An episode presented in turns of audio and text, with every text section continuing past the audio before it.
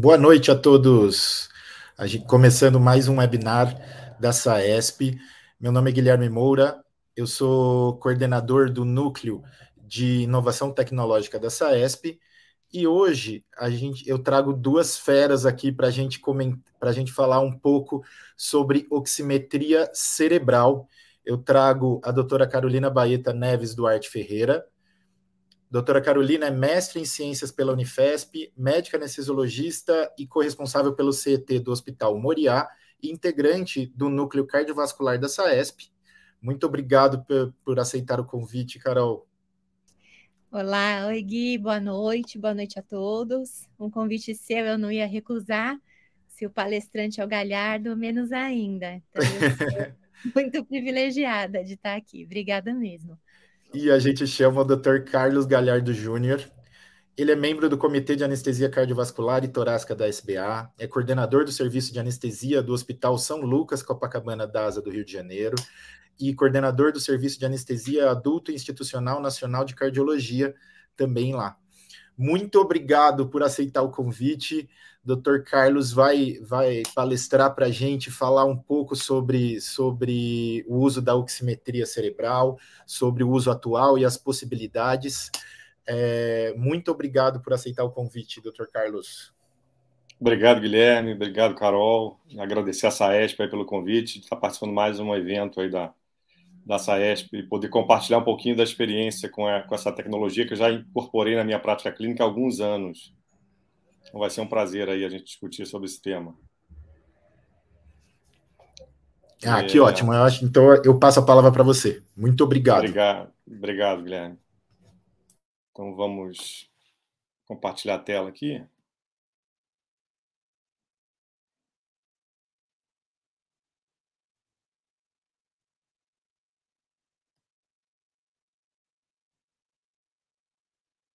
Não sei se vocês já estão vendo a tela. Vamos dar um ok estão. Já tá ótimo. No modo... Tá, tá ótimo. ótimo. Ok, Sim. então tá. Então, nesses próximos minutos, a gente vai falar um pouquinho sobre oximetria cerebral, né, uso atual e possibilidades futuras. Né? Declaração de conflito de interesse, eu sou o speaker da Edwards, qual tenho participado de alguns eventos científicos.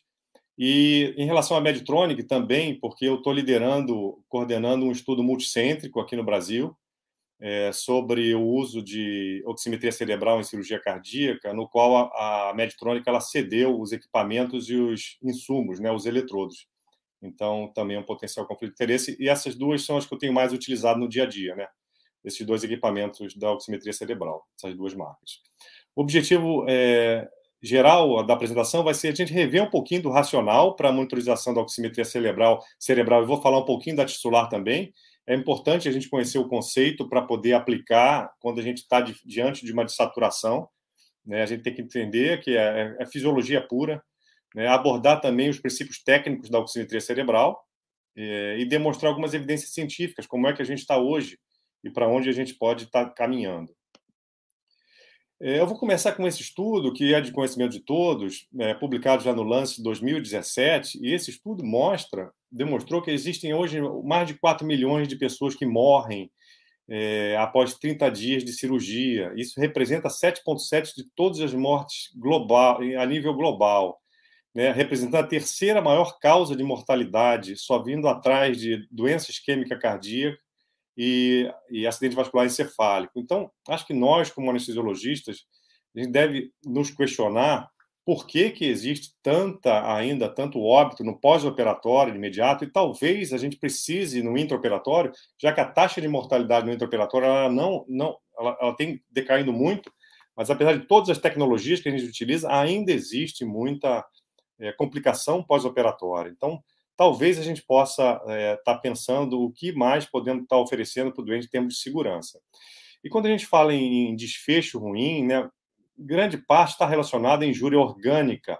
E essa injúria orgânica está relacionada à hipóxia titular e a processos inflamatórios, a própria reação endócrino-metabólica ao trauma, gerando é, a liberação de, de, de citocinas pró-inflamatórias, tudo isso levando a uma hipoperfusão tecidual.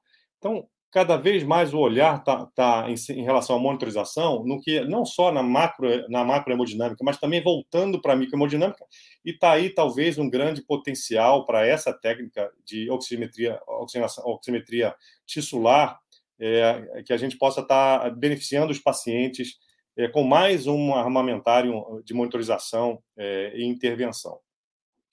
E para mostrar que essa, esse, esse assunto de oxigenação tissular ele já vem de longa data, esse é um, um trabalho publicado em 2007 no Journal of Trauma, é um estudo prospectivo que foi avaliou a associação entre a oximetria tissular, e aqui foi colocado um, um oxímetro é, na região tenar, e nos pacientes que apresentavam choque hemorrágico, 383 pacientes acima de 18 anos que foram admitidos é, com choque hipovolêmico, nas primeiras seis horas após injúria, foi instalado, então, assim que esse paciente foi eh, chegou à, à sala de trauma, instalado esse, esse, oxímetro, tissular nos primeiros 30 minutos e mantido por 24 horas, e aí foi avaliado, então, a, a disfunção orgânica múltipla como desfecho primário e como desfecho secundário, mortalidade em 28 dias.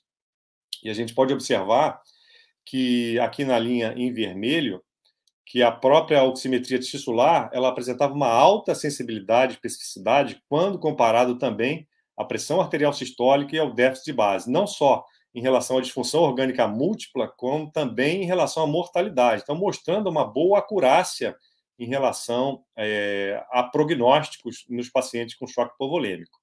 É, aqui também uma análise multivariada avaliando a PaO2 e a mortalidade numa corte retrospectiva dos pacientes em ventilação mecânica que foram admitidos nas primeiras é, horas, de 24 horas, na terapia intensiva.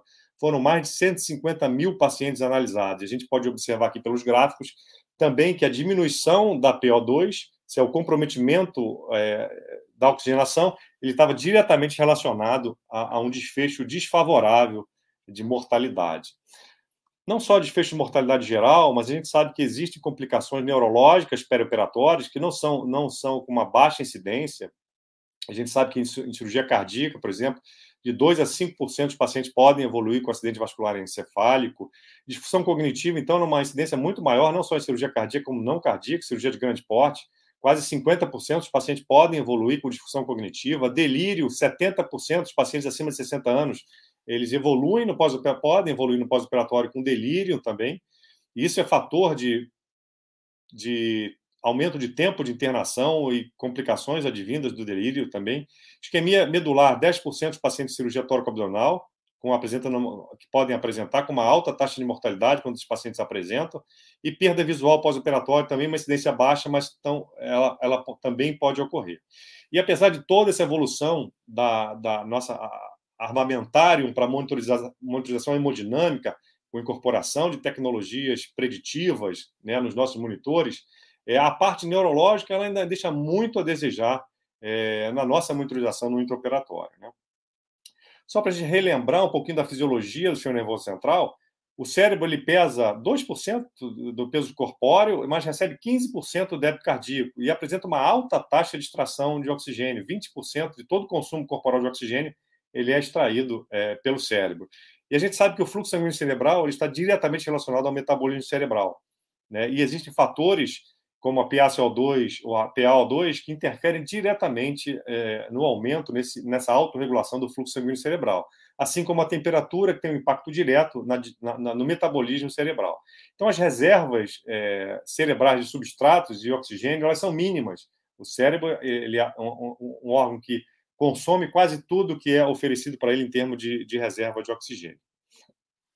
E quando a gente pensa em autorregulação cerebral, existem diversos mecanismos que atuam diretamente na resistência vascular cerebral, que é basicamente o que a gente é, é, tem como objetivo é, nesse controle do, do, do, fluxo sanguíneo cerebral. Então, não só o débito cardíaco, mas a pressão sistêmica, né, indiretamente a pressão de perfusão cerebral, a atividade metabólica cerebral, a PaCO2, PaCO2 e a PO2, ela interferem diretamente na resistência vascular cerebral. E hoje em dia a gente sabe, e existem também alguns trabalhos mostrando que a própria oximetria cerebral ela pode ajudar em você individualizar a curva de autorregulação cerebral, para onde efetivamente aquele paciente precisa está tá enquadrado, se está com uma curva mais desviada para a direita, se o paciente que já tem uma disfunção cardíaca e essa, e essa baixa, baixo débito cardíaco, ele, ele joga a, a, essa autorregulação mais a nível inferior. Então, a gente precisa individualizar e alguns estudos mostrando que a, a oximetria cerebral pode ajudar nessa individualização da, da autorregulação cerebral. Quando a gente fala em oximetria tissular, é, através da, do NIRS, né, que é a Near Infrared Spectroscopy, a gente vai falar um pouquinho da tecnologia em si, a gente pode usar tanto a nível cerebral, né, é, quanto a nível somático, né, a gente, dependendo da onde a gente vai colocar os nossos eletrodos, a gente vai, vai exatamente é, avaliar é, aquela região onde aquele eletrodo está tá sendo colocado. É, a validação dessa tecnologia ela já vem de longa data, desde a década de 90, inclusive na, na, na atualização de alguns, de alguns eletrodos, também tem validação em relação ao método.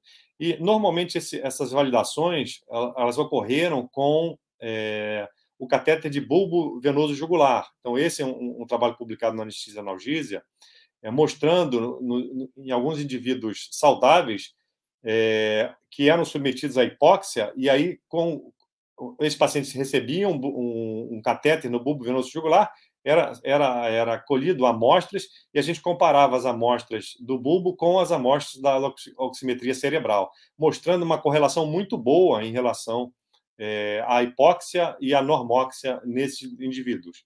É, um outro estudo também mostrando é, a correlação também entre a oximetria cerebral com o bulbo venoso jugular em relação ao paciente com normocapnia e hipercapnia, mostrando uma ótima correlação também das duas técnicas. Então, praticamente, depois é, da oximetria cerebral, o uso da, da, saturação venosa no bulbo jugular, uma técnica muito mais invasiva, ela foi praticamente abandonada, né? Devido à ótima correlação. Então, quando a gente fala um pouquinho da Near Infrared Spectroscopy, é uma espectroscopia com a luz infravermelha próxima. E por que essa, esse tema, esse, esse, esse, esse nome esquisito, infravermelho próximo? Porque quando a gente analisa aqui o espectro de onda infravermelha, é, a onda infravermelha apresenta três espectros de largura. A infravermelho próximo, que é próximo da luz visível, né? É, e a, a, infravermelho medial e a infravermelho distal. A distal é mais próxima das ondas de, de, de do forno de microondas, então que não são aplicadas a nível médico. Então, as únicas ondas que são aplicadas na medicina, no tecidos biológicos, são as ondas infravermelhos próximo das luzes é, visíveis. Né? Então, outra grande vantagem é que o, o crânio humano e os tecidos eles são facilmente penetrados pela tecnologia do NIRS. Então, por isso é que a gente consegue efetivamente estar mensurando isso. Na verdade, são, são é, emitidas diversos comprimentos de ondas e existem substâncias no organismo chamados cromóforos, que são moléculas que são capazes de absorver essas ondas de luzes do infravermelho próximo. Então, existem diversos cromóforos, as, os principais são a hemoglobina oxigenada e a hemoglobina reduzida, né? mas a gente tem como, por exemplo, a melanina, a, a água corporal, a bilirrubina, que também tem capacidade de absorver. Mas o que a gente foca nessa tecnologia é justamente absorver a hemoglobina oxigenada reduzida dentro desse espectro de onda que varia de 650 nanômetros até 950 nanômetros. Então, o NIRS ele vai medir justamente essa relação entre a absorção da luz é, sobre a hemoglobina oxigenada e a hemoglobina reduzida, e vai fornecer de, mo de modo contínuo e não invasivo essa oximetria cerebral ou oximetria somática. Então, qual é a diferença, então, é, da oximetria de pulso para a oximetria é, tissular? Quando a gente fala em oximetria de pulso, a gente precisa, que também utiliza a mesma tecnologia, mas é, de maneira diferente, ela precisa da, de pulsatilidade. E eu avalio somente o componente arterial quando eu mensuro a oximetria de pulso. Então, nos pacientes com baixo débito cardíaco ou com a mina vasoativa, que eu tenho interferência na onda de pulso, eu tenho interferência na minha leitura da, da, da oximetria coisa que não acontece, uma na grande vantagem da oximetria tissular é que eu não preciso da pulsatilidade para mensurar é, a oxigenação tissular. Então, na verdade, se a gente pudesse comparar, ela estaria aqui no mesmo, no meio termo entre a oximetria arterial e a oximetria venosa é, no bulbo jugular. A oximetria arterial ela varia de 90% a 100%, a oximetria no bulbo jugular em torno de 50% a 70%, e a faixa de normalidade da oximetria tissular ela varia de 60% a 85%. Então, o que é esse 60% a 85%? É, na verdade, é a luz que é emitida, quanto que é absorvido, quanto é que, é, que, que a luz é dispersada e quanto efetivamente está sendo absorvida pelo eletrodo receptor, o diodo receptor da luz. Então, é, esse 60 a 85 é a luz que é absorvida pelo diodo.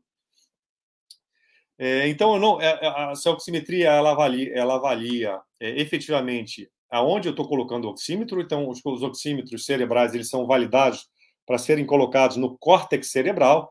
Então, eu tenho que ter isso em mente. Se eu tenho, por exemplo, alguma, alguma isquemia ou alguma embolia que o paciente apresente é, no território é, é, da vertebral, por exemplo, eu não consigo detectar, detectar na minha oximetria cerebral uma vez que eu estou mensurando a, a, região frontal, no neocórtex frontal do cérebro. Então, eu tenho normalmente um, um, um emissor e dois receptores. Aqui está invertido. O emissor é esse aqui, e esses dois aqui são dois receptores. Então, é, fazendo essa emissão, essa emissão, eu vou ter uma, uma, uma, um receptor mais proximal e um receptor mais distal. Então, essa diferença, eu vou mostrar na próxima slide, é que vai, vai variar para quanto que eu estou indo dentro do tecido cerebral que eu estou mensurando. E, e, esse videozinho é só para demonstrar que, efetivamente, quando a gente avalia a oximetria cerebral ou tissular, eu estou avaliando exatamente todo esse território, território capilar, território de vênula, território de veias, de micro. Então, há, há um nível mais da microcirculação. Existem diferença entre todos os fabricantes dessa tecnologia, com algoritmos é, próprios, com eletrodos, com diferença, distâncias entre os receptores e os emissores é, para cada eletrodo, mas, de uma maneira geral, esses algoritmos variam entre 30% e 70% quando a gente fala da relação arterial para venosa. Então, a gente já tem que ter em mente quando a gente avalia a oximetria cerebral, a gente está avaliando uma oximetria venosa mista, né, com o componente arterial. É isso que a gente tem que ter em mente. Aqui são os, aqui os, os eletrodos, por exemplo, eles podem variar essas distâncias entre o emissor e os dois receptores, mas de uma maneira geral, e podem variar também de quantas é, espectros de onda estão sendo emitidas. A gente precisa ter pelo menos dois espectros de onda para avaliar é, a oximetria, a hemoglobina oxigenada e a deoxihemoglobina, mas tem eletrodos que podem emitir dois, três ou quatro espectros de onda, e eu consigo otimizar, por exemplo, em relação à detecção de melanina, detecção de bilirrubina, aumentando a acurácia da minha tecnologia. Então, essa penetração no tecido varia diretamente entre a distância entre o, o, o eletrodo, o diodo emissor com o diodo é, receptor. Uma coisa interessante do ponto de vista prático, é, esse estudo foi feito um estudo tomográfico para tentar definir qual é o, o local ideal para a gente posicionar os, os sensores, né, que pudesse ser evitados o seio frontal. Então, 50 pacientes submetidos à ressonância nuclear magnética, onde eles detectaram que o melhor posicionamento para evitar o seio frontal, que poderia dar é, falso positivo na, na minha mensuração da oximetria, é 3 centímetros acima da órbita. Então, a gente tem que evitar é, justamente essa região da, do seio frontal. Normalmente é onde a gente coloca o nosso eletrodo da, do BIS, da, de eletrocefalo, é, eletrocefalografia digital, né, espectral. Então, normalmente a gente bota o BIS ou qualquer outro tipo de, de monitor de consciência abaixo, próximo ao seio frontal, e acima a gente bota o nosso oxímetro cerebral. Então, de uma maneira geral, a perfusão cerebral vai depender da relação entre oferta e consumo de eh, extração metabólica de oxigênio. Então, é um delicado balanço que a gente precisa ter em mente quando eu estou diante de uma dessaturação, o que, que eu preciso pensar para tentar corrigir aquela dessaturação. Então, em relação à oferta cerebral de oxigênio, está diretamente relacionado ao meu débito cardíaco, à minha pressão arterial média, estratégias ventilatórias, isso foi uma coisa muito interessante. A gente é, se atenta muito pouco à alcalose respiratória. Muitas vezes a gente programa o nosso ventilador, dando um pouquinho mais de, de volume corrente ou uma frequência é, respiratória maior, e o paciente tem uma tendência a evoluir com alcalose. A gente sabe que a alcalose ela afeta diretamente o fluxo sanguíneo cerebral, diminui o fluxo sanguíneo cerebral. Então, a partir do momento que a gente utiliza a oximetria cerebral e vai fazendo os ajustes, a gente vê de imediato é, a nossa estratégia é, ventilatória também favorecendo a recuperação da, da, da. Além disso, a hemoglobina, hematócrito e, a, e as próprias causas mecânicas que eu, que eu possa estar obstruindo, é, por exemplo, a drenagem venosa cerebral, aumentando o edema cerebral e aumentando a dessaturação cerebral. Então, qualquer tipo de obstrução a gente precisa checar. E para o lado do consumo, também o meu plano anestésico, né, ter certeza que meu plano anestésico está adequado, o paciente não está consumindo muito, muito é, oxigênio cerebral em relação à oferta, é, controlando uh, estímulo noceptivo, temperatura e nível de sedação. De uma maneira geral, para a interpretação do exame, é, avaliar inicialmente a qualidade do sinal, aqui a gente tem dois exemplos, né, ver se o sinal, efetivamente, eu tenho pelo menos três a quatro é, é, é níveis de, de, adequados de sinal, né, nesses dois estão, estão a, a qualidade do sinal está excelente em todos os dois exemplos, é, eu tenho que avaliar a faixa de normalidade e, normalmente, a gente sempre compara com o nível basal. Né? É muito mais um monitor de tendência do que um monitor de valor absoluto. Então, é sempre importante, quando a gente coloca o eletrodo, ver que o sinal está adequado. Eu normalmente espero um minuto antes de registrar o basal. O basal, uma vez estando registrado, eu vou, eu vou me basear naquela variação é, do, do, meu valor basal para poder é, saber se eu quero intervir e quanto que eu vou intervir. Normalmente, a maioria dos artigos, dos estudos, é, propõe, sugere que a gente faça intervenção quando eu tenho uma dessaturação em torno de 10 a 20% abaixo do basal. Então, a gente tem uma, uma, uma, atualização, dependendo também da tecnologia, de a cada 2 a 5 segundos. Então, a gente tem em real time uma atualização da oximetria cerebral. E os fatores, os níveis críticos de, oxi, de oximetria cerebral são quando eles estão abaixo de 45 ou 50, ou quando eu tenho uma, uma saturação abaixo de 25, eu já começo a ter nível crítico em relação a isso. Aqui é só um exemplo, né? No oxímetro cerebral e somático, a gente está, na grande maioria dos, dos equipamentos, a gente tem como monitorizar quatro canais, é, cerebral bilateral e membro inferior bilateral, se for o caso, né, especificamente. Então, diante de é, de várias dessaturações, aqui todas estão apontando aqui para dessaturação tanto cerebral quanto, quanto somática.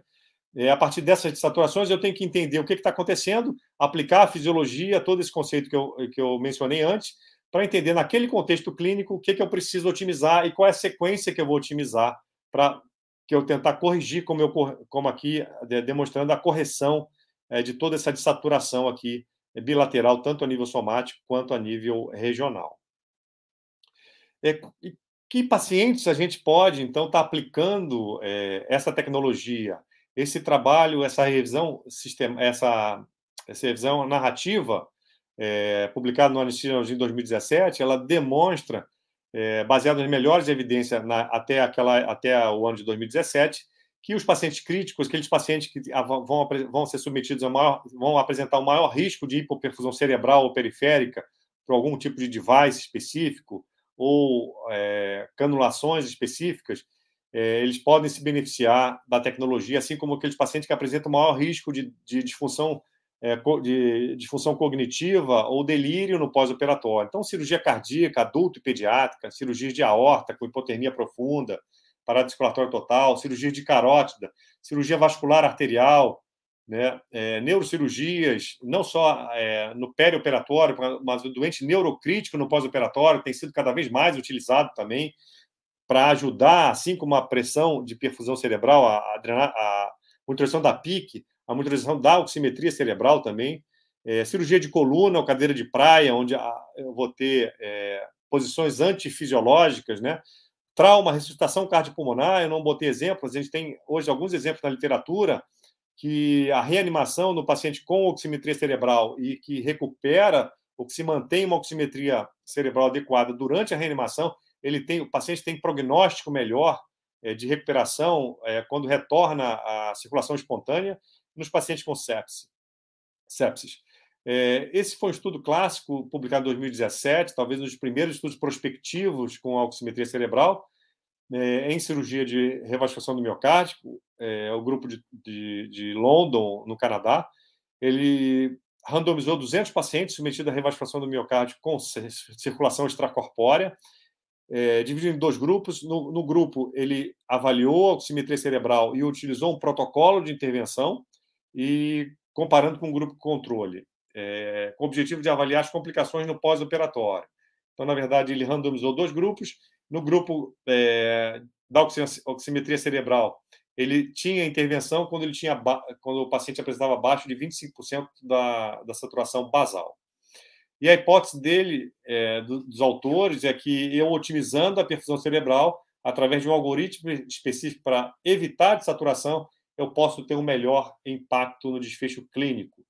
É, esse foi o, o, o algoritmo que ele utilizou. Basicamente, esse algoritmo se perpetua até hoje com algumas adaptações.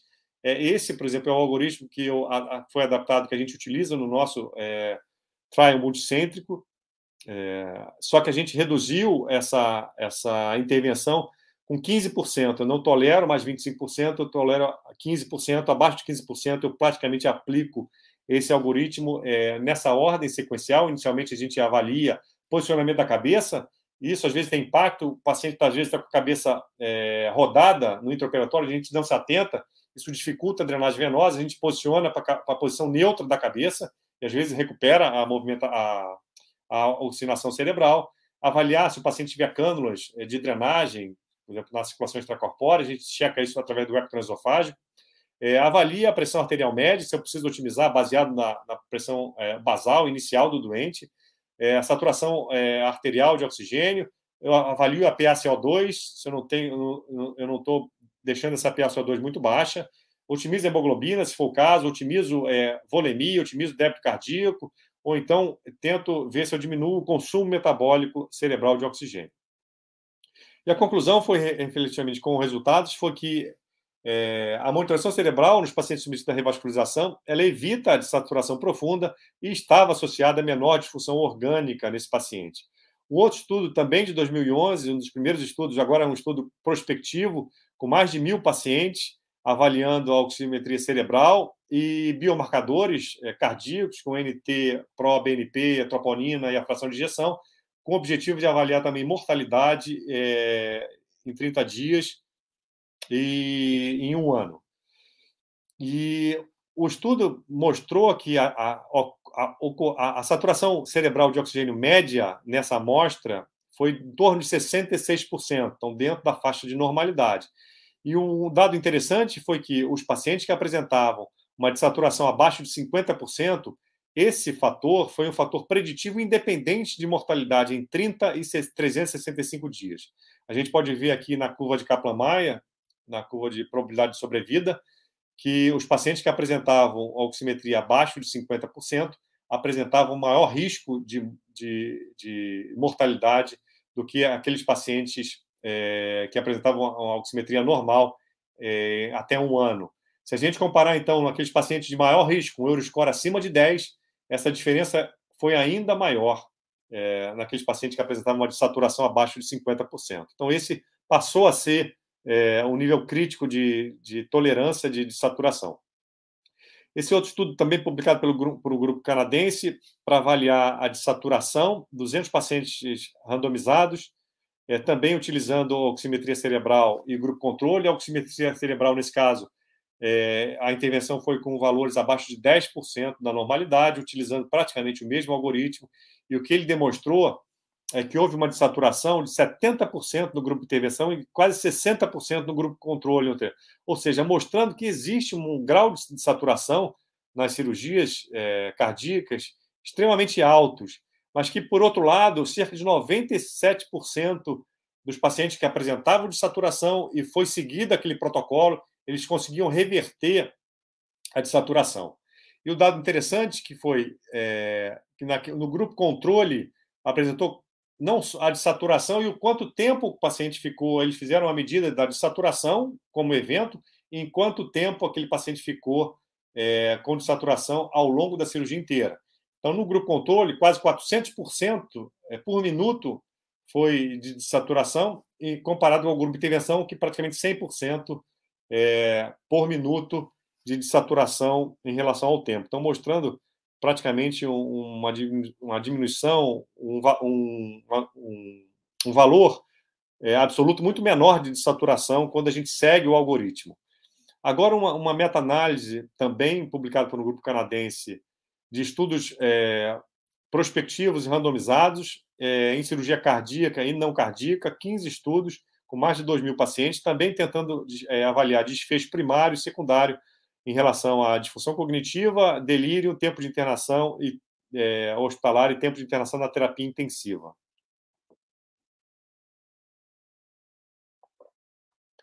Em relação à função cognitiva, a gente mostra, é, eles demonstraram um, um, um melhor é, desfecho é, para o grupo intervenção, né, o grupo que, que utilizou a oximetria cerebral, assim como é, a avaliação de testes neurocognitivos no pós-operatório apresentaram uma, um valor mais alto, ou seja, um melhor teste no grupo que utilizou a, a intervenção também.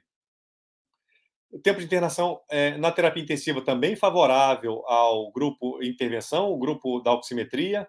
É, tempo de internação hospitalar praticamente não teve desfecho é, estatisticamente significante entre os dois grupos, assim como um discreto é, favorecimento de diminuição do delírio no paciente que usou oximetria cerebral. Aqui é um outro grupo de pacientes, pacientes submetidos a endarterectomia de carótida, onde praticamente o valor da, da oximetria cerebral foi é, que indicava se o paciente precisava de colocar shunt ou não. 185 pacientes submetidos a endarterectomia de carótida com anestesia local, 20, 20 pacientes apresentaram sintoma, e os pacientes que apresentaram uma desaturação de no, cerca de 9% apresentavam uma alta sensibilidade e especificidade em relação é, à necessidade de colocar shunt. Então, a gente pode ver aqui o gráfico, o grupo que, que é, da oximetria cerebral, quando comparado o grupo medido pela, pela pressão de coto da artéria da, da carótida. Né? E aqui, em relação à sensibilidade e especificidade, mostrando que a oximetria cerebral tinha uma alta sensibilidade e especificidade quando comparado ao que o habitual é feito, né, a pressão de coto da, da artéria carótida. Então, hoje em dia, é, a gente tem utilizado, e aí tem sugestões da gente utilizar algoritmos é, de intervenção que, através da oximetria cerebral e da oximetria é, de membros inferiores, é, a gente consiga implementar algoritmos para tratar é, de maneira global esses pacientes. E, através desses algoritmos, a gente identificar, por exemplo, causas de hipoperfusão, tanto hipoperfusão do ponto de vista de choque hipovolêmico, choque obstrutivo, choque cardiogênico, ou até mesmo choque distributivo, baseado na oximetria cerebral e tissular. Bom, hoje, em relação à cirurgia de, de carótida, de carótida, cirurgia de arco aórtico, ela já é recomendação nos guidelines como classe 1 com nível de evidência B. Então, a gente efetivamente é recomendada a utilização da oximetria cerebral em cirurgias de, de aorta ascendente e arco aórtico. Aqui é só para é, exemplificar. É, um estudo publicado em 2013, é, avaliando 122 pacientes submetidos à cirurgia de arco aórtico, que, é, no qual eram é, submetidos a é, perfusão cerebral anterógrada através da, da veia da artéria inominada direita. Né? Aqui, por exemplo, um, um caso de paciente sem saturação, então de maneira bilateral a saturação homogênea o tempo todo, e aqui um caso de saturação onde no início da, da minha da perfusão cerebral anterógrada, né, o lado esquerdo, justamente o lado que a gente espera que o lado direito supra através do polígono de Willis a, a circulação contralateral do lado esquerdo, aqui mostrou, desculpa, de imediato uma desaturação do lado esquerdo. O reposicionamento aqui foi reposicionado com uma cânula diretamente na carótida direita, né, para perfundir bilateral de maneira anterógrada. Aqui, então, é, recuperando de maneira imediata a oxigenação, a oximetria do lado esquerdo. Aqui eu também trago um caso é, que eu realizei no paciente de 76 anos, feminina, hipertensa diabética, com uma dissecção aórtica tipo 1, onde a cirurgia proposta é a troca de, de aorta ascendente mais arco aórtico, com também uma perfusão cerebral anterógrada unilateral. E a gente pode observar aqui, aqui o hemisfério direito, né, aqui está trocado, os eletrodos estão trocados, aqui é o direito e aqui é o esquerdo. A gente mostra de maneira direita. Teve um, episódio quando entrou, é, um pouco depois de entrar em perfusão é, anterógrada, mas que recuperou é, ao nível basal. Mas do lado direito, não. O, o, o cirurgião, é, isso foi identificado, sinalizado ao cirurgião, e o cirurgião precisou alterar a técnica, é, a estratégia. A cânula estava direcionada para baixo, então não estava fazendo uma perfusão adequada é, para suprir o, o, o, lado esquerdo, e com isso a gente precisou é, também é, colocar uma cânula na carote da esquerda para fazer uma perfusão cerebral anterógrafa bilateral. Bom, guidelines também de circulação extracorpórea já recomendam o uso da, do NIRS é, durante a SEC, uma vez que, como eu, eu mencionei, é uma técnica extremamente fidedigna é, para situações em que eu não tenho pulsatilidade, como é o caso da circulação extracorpórea. É, Sociedade Brasileira de Cirurgia Cardiovascular e Sociedade Brasileira de Circulação Extracorpórea também já recomendam a utilização da oximetria cerebral durante a SEC também para é, como mais um monitor para auxiliar é, no manejo da SEC. Esse estudo publicado agora em 2023, é, pegando um grupo de pacientes que é um paciente de alto risco para disfunção cognitiva e delírio, que é o, que é o grupo de pacientes idosos, né? Esse estudo foi um estudo uma meta-análise de estudos prospectivos avaliando 377 pacientes acima de 60 anos submetidos à cirurgia cardíaca e não cardíaca avaliando como desfecho primário é, disfunção cognitiva durante a hospitalização e como disfunção, é, complicações pós-operatórias é, de uma maneira geral e tempo de internação hospitalar. A gente pode é, observar bem que a disfunção cognitiva foi menor no grupo é, que usou a oxigenação, a oximetria cerebral. É, praticamente não teve diferença no grupo de complicações de uma maneira geral, no, em ambos os grupos é, mostrando então que disfunção cognitiva e delírio, de uma maneira geral, ele também pode ser, ser beneficiado com o uso da oximetria cerebral. É, em 2020 foi publicado uma, um guideline de recomendações é, fortes é, através de uma série de, de, de grupos de trabalho de expert em neuroproteção, né, com o uso específico da oximetria cerebral. Então, dentro da, eles tiveram recomendações fortes, moderadas e fracas. Dentro das fortes recomendações, é que durante o uso da oximetria cerebral, a gente precisa avaliar mais num contexto de tendência, ou seja, tendo é, comparação com o nível basal pré-indução. Então, é importante a gente setar o nosso nível é, da oximetria cerebral pré-indução e, a partir dali, então, é, avaliar a desaturação a gente deve sempre interpretar nos contextos das variáveis fisiológicas que eu mencionei e ter muito cautela na comparação dos valores, é, comparar é, tecnologias diferentes, de fabricantes diferentes, uma vez que os algoritmos proprietários são diferentes, as distâncias dos sensores também são diferentes, então isso impacta é, na profundidade de como eu estou mensurando é, aquela, aquele meu tecido. Como recomendações fracas, é, que é a utilização da oximetria no pré-operatório para identificar pacientes de risco aumentado de desfechos adversos. Isso a gente não tem ainda evidência na literatura de, é, como um, uma, um, um método pré-emptivo de que a gente vá estratificar é, pacientes que podem complicar mais. É, a gente não, não tem isso ainda na, na literatura. É, a oximetria cerebral para detectar e orientar o manejo de má perfusão cerebral aguda durante cirurgia cardíaca ainda tá, tem, tem recomendações ainda fracas, ainda precisa ter mais evidências, a não ser nas cirurgias de aorta. Na aorta, sim, é, manejo agudo, a gente tem efetivamente comparação com desfecho desfavorável, e a gente precisa é, implementar sempre que possível algoritmo de intervenção, mas ainda esses algoritmos ainda não têm tanta evidência assim em relação é, a, ao uso dos, dos, algoritmos de intervenção nas saturações. E aí esse é um dos motivos que a gente também está estudando em relação ao algoritmo. Para finalizar agora, um, um, caso clínico que foi recente, aqui vocês podem ver que foi no dia 16 do 5, Esse paciente foi um paciente de 92 anos, masculino, hipertenso, com vasculopata, é, vasculopatia periférica, estenose aórtica grave, foi submetido à revascularização 15 anos antes, né, com 80, quase 80 anos, 78 anos, né? Cardiopatia isquêmica é, é, após o infarto, que foi, depois que foi revascularizado. Esse paciente evoluiu com uma disfunção moderada de veia com uma fração de de 38%. A cirurgia proposta foi um implante percutâneo de válvula órtica sob é, dissecção é, da artéria femoral direita. Tá? Uma vez que o paciente era vasculopata grave, não, não optou-se por fazer punção minimamente invasiva é, percutânea. Então, a gente pode observar que aqui é, um evento de hipotensão grave.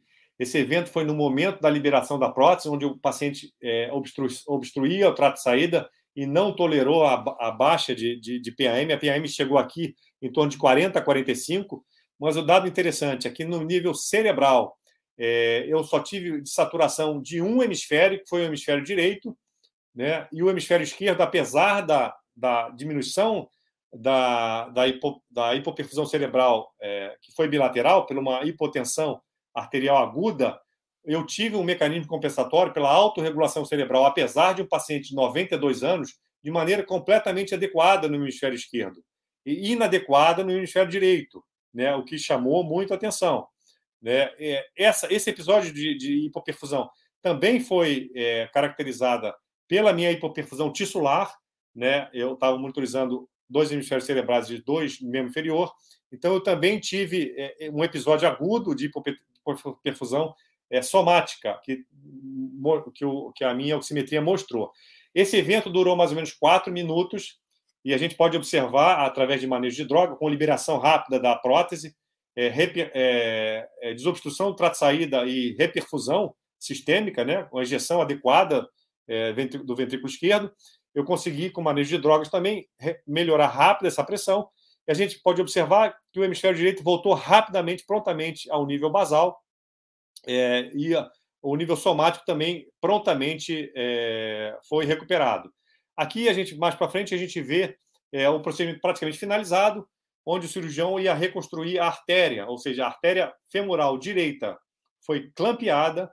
Nesse momento, a gente pode observar aqui a linha, a linha em verde ocorre uma desaturação somática que não ocorre do, do meu lado esquerdo. Então, mostrando aqui uma desaturação, porque eu estou com uma artéria efetivamente isquêmica. Eu tô com, o cirurgião está clampeando a artéria. Quando finaliza essa reconstrução da artéria, é, alguns minutos depois, é, eu tenho uma reperfusão da minha perna direita, né? E isso que chama atenção aqui, o que a gente chama de hiperemia, ou seja, não só ela voltou ao normal, como ela ultrapassou a linha de base. Isso é um sinal positivo da minha reperfusão adequada da perna direita. Então, ela, ela faz uma hiperemia, que é essa parte aqui é, acima da linha de base, depois ela volta com o tempo à linha de base. Então, isso foi um fator determinante para que o cirurgião evitasse utilizar mais contraste num paciente extremamente crítico, que poderia evoluir com insuficiência renal. Então, aqui se evitou uma angiografia é, do membro inferior para saber se aquela, aquela reconstrução arterial foi efetiva ou não. Então, esse sinal foi suficiente para mostrar, ah, logicamente, além, de, além do pulso, da pulsatilidade, é, foi sinal suficiente para o cirurgião não querer injetar mais contraste. Então, mostrando assim o benefício que a gente tem de variação fisiológica, que na, de imediato a gente avalia e toma é, é, medidas terapêuticas para normalização. Então, é, foi o que eu tinha mencionado. Então, de maneira para a gente finalizar e abrir para as discussões. Complicações neurológicas perioperatórias elas não são raras. A oximetria cerebral é um monitor não invasivo que reflete a relação entre a oferta e consumo é, de oxigenação no tecido cerebral ou somático. Grande número de pacientes de cirurgia cardíaca eles apresentam de saturação cerebral que podem ser revertidas com medidas para otimizar a perfusão. E os pacientes críticos em geral, cirurgias com maior risco de hipoperfusão cerebral ou periférica, pacientes com maior risco de, de disfunção cognitiva e delírio parecem se beneficiar mais da oximetria tissular. Então, obrigado. É, me coloco à disposição aí para a gente é, discutir, trocar experiências.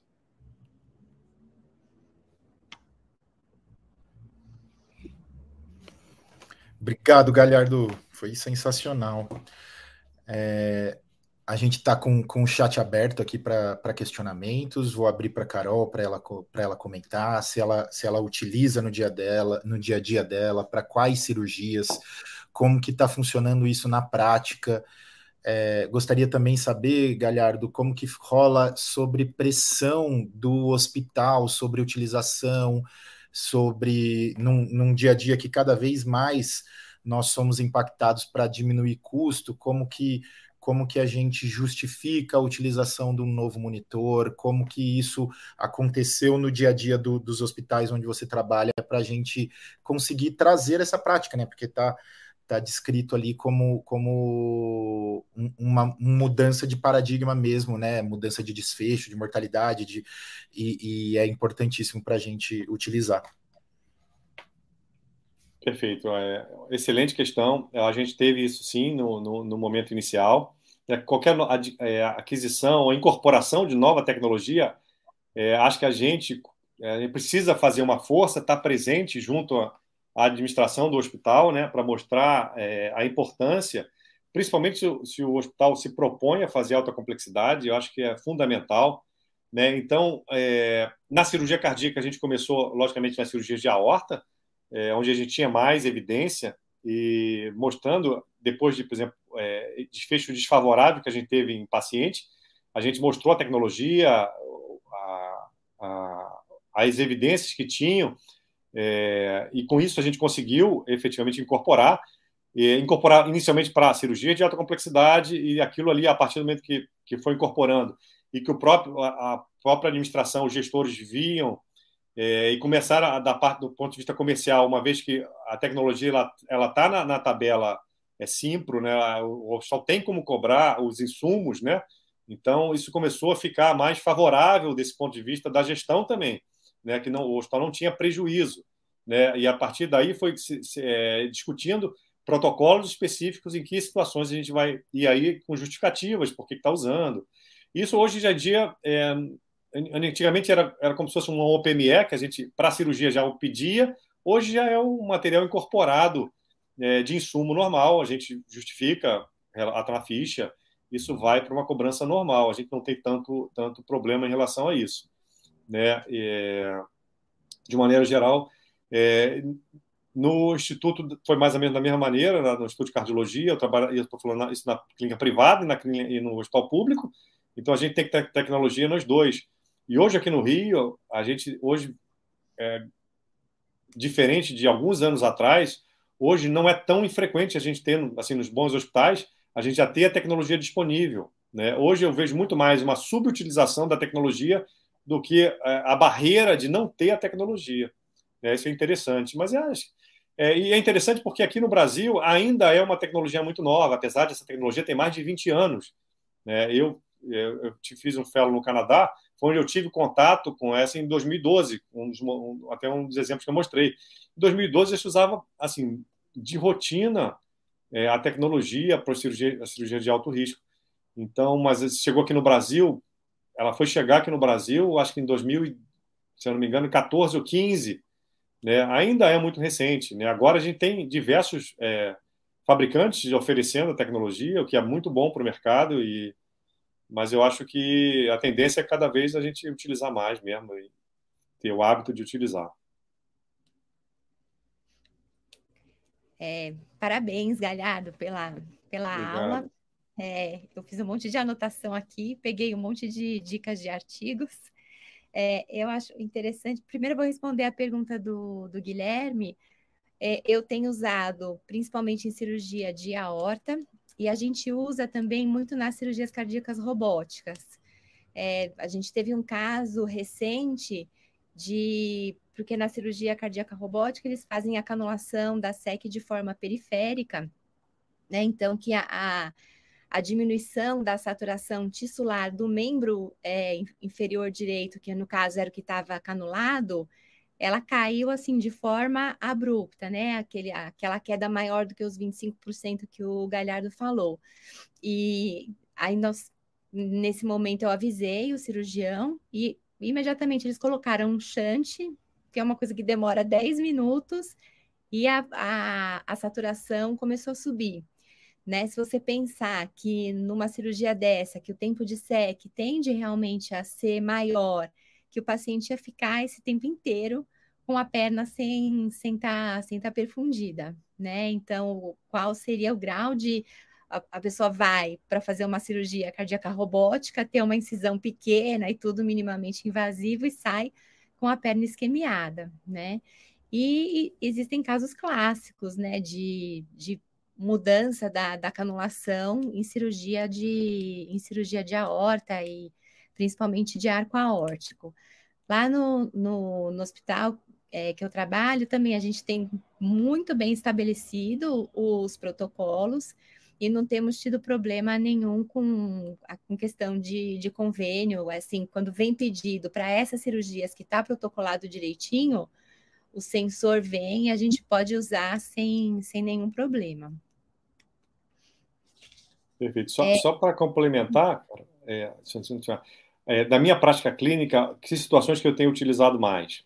Cirurgias cardíacas, cirurgias torácicas, cirurgias vasculares, né? E, então, de uma maneira geral, essas são as três principais que eu tenho utilizado. E a cirurgia torácica te, teria alguma alguma especificidade é, diferente, Galhardo? É, não, eu acho que é mais um monitor para mim, até na estratégia ventilatória. É, então, eu me baseei muito nos transplantes pulmonares também, nos transplantes de pulmão, é, como monitor, mais um monitor. E eu tive um caso interessante, um pouco antes do Copa, quase véspera de ir para o Copa, é, onde a gente teve uma, uma perda sanguínea importante no momento da cirurgia, e o primeiro a cair foi a saturação é, somática foi interessante esse caso, o bilateral. Né? E eu tenho usado é, somática e cerebral também. E caiu bilateral, e aí um dos princípios, é, depois eu fui até avaliar melhor, e uma das explicações poderia ser, porque como a gente tem é, o, o, desvio sanguíneo para os órgãos nobres, então o músculo, ele praticamente como é um órgão, a primeira coisa é fazer vasoconstrição, então eu tinha uma desaturação antes de saturar o cérebro. E aí é, chamou atenção, e a gente viu, mas isso foi um sangramento foi um sangramento contínuo, abrupto. É, logo depois, alguns minutos depois, saturou o cérebro também, a gente teve que intervir. Mas, assim, então eu tenho usado para os tórax, tórax de uma maneira geral, tórax mais complexo, complexo que um doente, ou, ou, um doente que tem. E uma coisa interessante, por exemplo, os doentes que são mais hipercapneicos, que, que ficam já crônicos com PCO2 alto, que a gente às vezes tem dificuldade de baixar o PCO2, esse doente, ele tolera muito mais do que o doente que é o, o doente mais hipo, hipoxêmico, porque provavelmente por a vasodilatação cerebral é importante já de maneira crônica. Então, esse uhum. foi um achado bem interessante também. Então, os doentes toleram muito mais uma hipercapnia do que uma hipoxemia é, mais aguda. Então, eu normalmente já, depois da experiência com isso, com tórax e, e eu normalmente qualquer doente meu ventilado mecanicamente, eu tolero agora, eu sempre mantenho uma PCO2 no limite superior da normalidade. Qualquer doente. É, eu, meu objetivo é manter entre 40 e 45 de PCO2. Certo. É interessante que assim, né? A gente fala em é, oximetria cerebral, mas na verdade é um tremendo monitor hemodinâmico, Sim. né? Porque é, é isso que você se baseia. Eu até queria aproveitar esse comentário para te fazer uma pergunta. Você falou que no começo, no começo da sua apresentação, que a oximetria cere cerebral ela ajudaria a individualizar a curva de, de autorregulação, né? É, como que você faz isso assim na, na sua prática? Então, que, como é que eu faço? É, essa é pergunta excelente, é, principalmente quando eu vejo que um paciente idoso, é, que a gente às vezes com um parâmetro hemodinâmico habitual que a gente toleraria, eu começo a ver uma tendência de saturação. Mesmo que a de saturação ela não atinja níveis críticos, né, abaixo de 20% ou 15%. Se eu vejo uma tendência de diminuição, eu aumento a minha, o meu alvo de pressão arterial média. Né? Em vez de toleraria 70, jogo para 80, 85. E com isso, às vezes, você corrige essa tendência de diminuição. Então, eu não, eu não trato só a de saturação importante. Então, se eu vejo a tendência no doente que é mais crítico, o doente tem, pode ter mais risco, um doente mais frágil, um doente mais risco de, de ter delírio no pós-operatório, ou que já tem apresentado delírio em outras internações. É, apesar da hemodinâmica ser confortável, a oximetria cerebral ela me dá assim um pouco mais de confiança de eu de ser mais restrito é, no meu alvo hemodinâmico, né? É, é baseado assim nisso. Então eu acho muito que essa autorregulação cerebral ela pode ser individualizada nessa nessa maneira, do doente mais crítico do ponto de vista de menor tolerância à, à hipoperfusão cerebral. Entendi, muito interessante. Eu queria ver se será que alguém que está nos assistindo não quer mandar uma pergunta, aproveitar a oportunidade. Acho que eles estão tímidos na segunda-feira. Eu gostaria de saber sobre a indicação na pediatria, gente, porque a gente teve a gente teve um evento, né, um, um, um paciente, uma cardiopatia congênita que ele teve ele teve uma, um acidente vascular cerebral no intraoperatório e não ficou claro na, na análise se isso foi ligado a uma hipoperfusão, porque os níveis pressóricos, isso com, com sinais vitais migrando automaticamente, então não foi não foi aquela, aquela ficha feita na mão, né, que a gente coloca qualquer pressão, é, não ficou claro com, com, com um vínculo direto sobre, sobre a, a, a hipoperfusão relacionada à pressão. Mas no momento da SEC, onde não tem a automação dos, dos dados, a gente fica muito rendido. Né? Então a gente não consegue eh, visualizar esse período, né? Então foi um, um dos pontos de melhoria que a gente fez no, no, no serviço, que seria a obrigatoriedade da utilização nesse caso. Eu gostaria de saber da, da, da experiência de vocês. Perfeito, Guilherme. Então, lá, é, eu vou te falar que a gente só conseguiu é, conseguiu adquirir mais o monitor por causa da pediatria. Então, hoje, é, a pediatria ela usa de maneira rotineira, assim, rotineira para as crianças de, de maior alto, de mais risco. Mas hoje mesmo eu estava no instituto e entrei na sala da pediatria, estava lá meu amigo Rômulo, que, que escreveu o protocolo para pediatria lá do instituto, estava usando, acho que era um ventrículo único, a, a, a criança estava monitorizada com. Então a gente tem protocolos também e não só é, é, no intraoperatório, como essa criança ela vai para o pós-operatório também com o monitor. E, uhum. e, esse monitor ela continua na, continua na monitorização é, no pós-operatório infantil também, com a oximetria. Então, isso foi uma demanda da própria terapia intensiva pediátrica no Instituto, a gente adquiriu. Então, eles têm um monitor também lá na, no, no, no CTI. E muita e evidência na literatura também. Eles vão tanto com monitor cerebral quanto tissular. Vão com os dois. É, não, a gente tem utilizado, por enquanto, é, às vezes pode, mas mais cerebral ainda. Tá. Tissular, ainda estamos começando, mas tem os sensores pediátricos, então a gente está. Mas assim, não tem ainda essa definição do titular para que, que paciente, que população de paciente pediátrico. O titular a gente ainda não definiu, em termos de protocolo, mas uhum. o, o, o, adulto, sim, o, o cerebral, sim. Tá joia. O Gui, posso ler aqui duas perguntas? É, o Dr. Rui de Abreu está perguntando é, qual é a interpretação da oximetria cerebral no, cef, no paciente encefalodeclive. Ótima pergunta. É, se a gente pensar do ponto de vista fisiológico, né, do ponto de vista fisiológico, do ponto de vista antifisiológico, que essa, que essa posição deixa o paciente, né, é, sem sombra de dúvida, a gente não tem ainda, tem alguns relatos de casos, assim, não tem uma evidência, é, apesar da, dessa, dessa utilização é, ser, do ponto de vista fisiológico, extremamente atraente, né, uma vez que o paciente vai ficar em Trendelenburg avançado e poderia dificultar o retorno venoso, né, a gente ainda não tem muita evidência na literatura do benefício da, da oximetria cerebral né? Mas sem sombra de dúvida, naquele paciente crítico, doente mais idoso, às vezes vai fazer uma RTU robótica, que é extremamente sensível, já tem episódio prévio de, de acidente vascular cerebral ou delírio, eu acho que é mais um monitor, apesar da falta de evidência ainda, a gente sabe que a falta de evidência é, é, nem sempre é ausência de, de, evidência. Então, a gente tem a própria oximetria de pulso com uma falta de evidência na literatura da, tremenda, né? mas hoje ninguém deixa de usar a oximetria de pulso.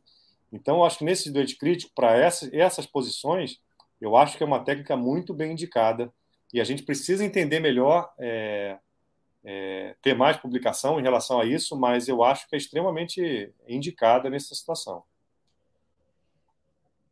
Legal. E aí, a seguir, nós temos a honra da professora Maria José Carmona estar tá assistindo é, nosso webinar. Ela está te dando parabéns pela, pela aula e agradecendo a apresentação. E ela pergunta como que você vê o futuro da utilização de múltiplos sensores de oximetria cerebral. Obrigado, professora. É, eu acho que vai ser incorporado na nossa prática clínica cada vez mais, né? É, eu acho que acho que tem muito estudo em andamento também, mas eu acho que no, principalmente no doente crítico, é, de uma maneira geral, é, é, a oximetria vai ser cada vez mais, é, porque o acesso também vai ficando mais fácil. Né? A gente já vê hoje um acesso muito mais, muito mais presente do que há cinco anos atrás, e a gente espera que, que esse acesso cada vez mais as pessoas tenham a oportunidade de, de, de ter experiência e, e, e efetivamente é, ajudar. Então, eu acho que a oximetria cerebral, ela como a Carol falou, ela vai estar incorporada a mais um, um, monitor, um monitor hemodinâmico, e a gente vê hoje plataformas já incorpora tudo, né? Então, eu acho que é cada vez mais, é, junto, por exemplo, da, da, da, por exemplo, do nível de hemoglobina, então, vários parâmetros fisiológicos que vão sendo incorporados e vão nos, traça, nos dar informações para a nossa aplicabilidade na prática clínica. E eu também acho que a parte somática, ela também tem um futuro muito promissor, é, em algumas é, cirurgias é, que efetivamente possam causar é, algum tipo de isquemia de membro inferior. É, cada vez mais tem estudado, principalmente em crianças, foi a pergunta do Guilherme, a oximetria é, em neonatos para ver perfusão esplâncnica, perfusão renal. Né? A gente tem trabalhos até de perfusão medular, mostrando que, que às vezes pode ser até um indicativo de, de drenagem ou para manter uma perfusão de uma pressão de perfusão medular é, mais otimizada através da oximetria tisular. A gente tem alguns trabalhos mostrando isso. Então, eu acho que cada vez mais a gente vai entender melhor é, a oximetria somática e vai começar a incorporar é, na prática clínica. Tem um grupo que já está fazendo isso já e tem publicado muito, que é o grupo do, de Montreal, do André Dinot. Ele tem é, é, publicações de algoritmos, até de, demonstrei, tem algumas as referências lá na apresentação, é, para você otimizar é, globalmente, né, tanto cerebral quanto periférico, e a gente incorporar algoritmos para traçar conduta, né, entender melhor. Se o paciente às vezes está fazendo uma síndrome compartimental abdominal, por exemplo, um doente séptico vai fazer cirurgias abdominais, e evoluem com, com às vezes com desaturação de membro inferior e, e, é um indicativo indireto de que pode estar com aumento da pressão intraabdominal e dificultando o retorno venoso e com isso aumentando o edema de membro inferior e desaturação somática. Então, várias é, aplicabilidades é, do ponto de vista fisiológico está é, tá sendo descrito por esse grupo, está estudando muito isso. Eu, eu vejo com muito muito como tecnologia muito promissora para aplicabilidade no, no, como mais um monitor no nosso dia a dia. Tá joia. E o, o Leombert Vasco, ele pergunta qual é a interferência com os sensores para neuromoni neuromonitorização cerebral. Excelente pergunta. É, eu desconheço, é, desconheço estudos é, utilizando os dois e comparando do ponto de vista de interferência elétrica entre os dois.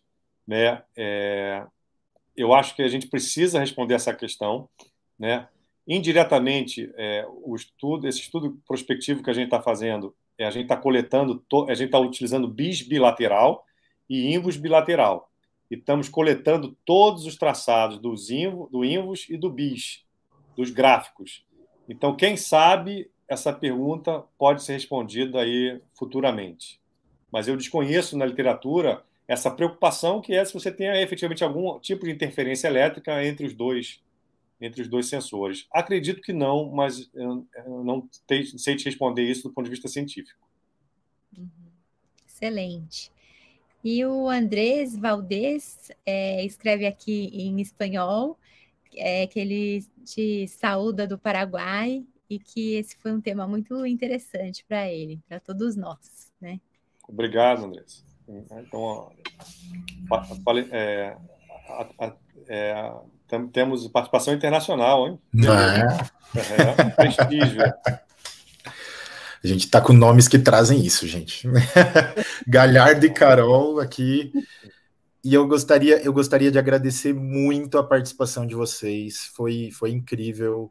É, aula sensacional, Galhardo. Muito obrigado, obrigado, pela participação. Muito obrigado, Carol. Dois nomes de peso aqui para falar sobre, sobre monitorização hemodinâmica. Né? Basicamente, o que a gente termina falando é sobre isso. Né? Isso é muito interessante, que a gente, daqui a 5, 10 anos, a gente vai estar utilizando de uma maneira muito mais corriqueira do que hoje, né? Que tem, que tem protocolos muito mais específicos. Muito obrigado, gente. Obrigado, Obrigada. foi um prazer aí. Obrigado pelo convite. abraço, Obrigada Carol. pela... Beijo, Carol. Um abraço, Guilherme. Obrigado, tchau, tchau.